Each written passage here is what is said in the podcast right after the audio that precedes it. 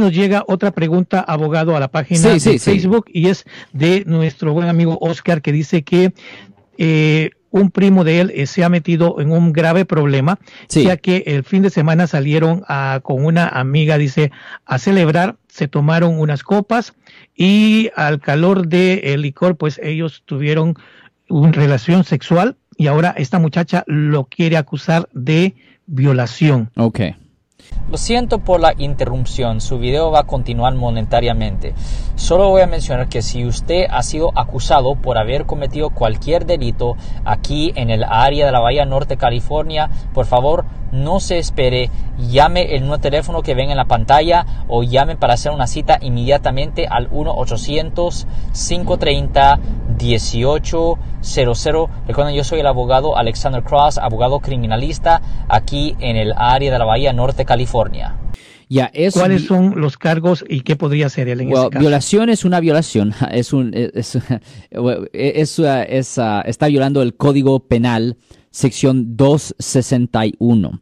El Código Penal sección 261 conlleva una pena potencial de hasta 8 años en la prisión estatal, más tener que registrarse como un delincuente sexual. Ahora, si se usó ciertas armas o cierta fuerza o si la víctima sufrió un daño serio, le pueden agregar unos dos años adicionales a esa ofensa. Ahora, es súper, súper, súper peligroso. Es súper peligroso tener relaciones sexuales con alguien que está bajo la influencia de alcohol, incluyendo si usted mismo está bajo la influencia de alcohol.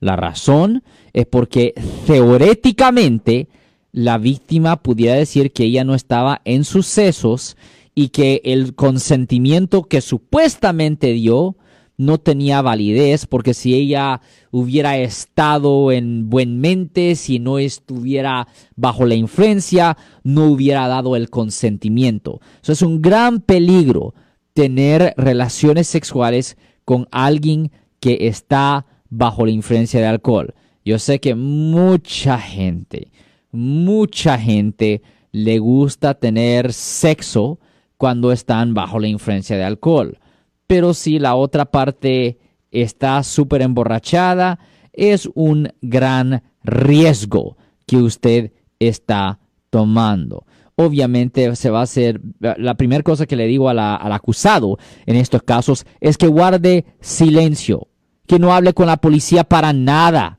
porque cualquier cosa que él haga o diga va a ser usado contra él en la corte. También que no esté hablando con la supuesta víctima por teléfono. La razón es porque muchas veces, muchas veces la policía se pone junta con la víctima y hacen una cosa que se llama una llamada de pretexto, donde la supuesta víctima llama al acusado, tienen la conversación grabada y le dicen, oh, al acusado, mire, yo estoy traumada por lo que me hiciste o me siento mal por lo que pasó la última, ah, la última noche, ah, ¿por qué lo hiciste o qué pasó o ah, cómo te sientes? Y lo que ellos están tratando de hacer es sacarle la confesión o cierto tipo de consideración o cierto tipo de de pidiendo las disculpas. En efecto, eso es lo que quieren. Quieren evidencia de que la persona cometió la falta para que lo puedan grabar, lo manden a la fiscalía y la fiscalía use eso como evidencia. Y lo he visto muchas veces en los casos de violación donde un hombre le dice a la mujer, mira, me siento mal por lo que, se, por lo que te pasó, me siento horrible por lo que estás pasando. Y eso no es una admisión de culpabilidad. La persona siempre te está diciendo que se siente mal. El problema es que por razones culturales, por ejemplo, en inglés nunca se le dice a una persona eso.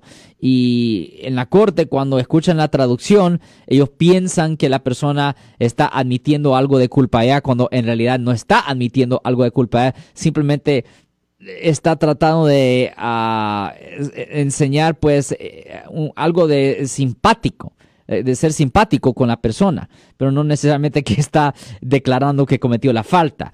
Pero el punto es que cuando una persona es acusada de un delito, es mejor guardar silencio. Recuerden que bajo la quinta enmienda, bajo la quinta enmienda de la Constitución de los Estados Unidos, usted tiene el derecho de guardar silencio. Y bajo la sexta enmienda de la Constitución de los Estados Unidos, usted tiene el derecho a tener a un abogado. Eso es mejor guardar ese derecho y es legal que la policía diga, oh, pues fulano de tal se quedó callado. So, yo creo que es culpable porque se quedó callado. Ah, ah, ah, ah, ah.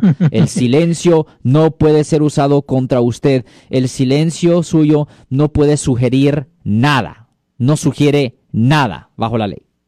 Si les gustó este video, suscríbanse a este canal, aprieten el botón para suscribirse y si quieren notificación de otros videos en el futuro, toquen la campana para obtener notificaciones.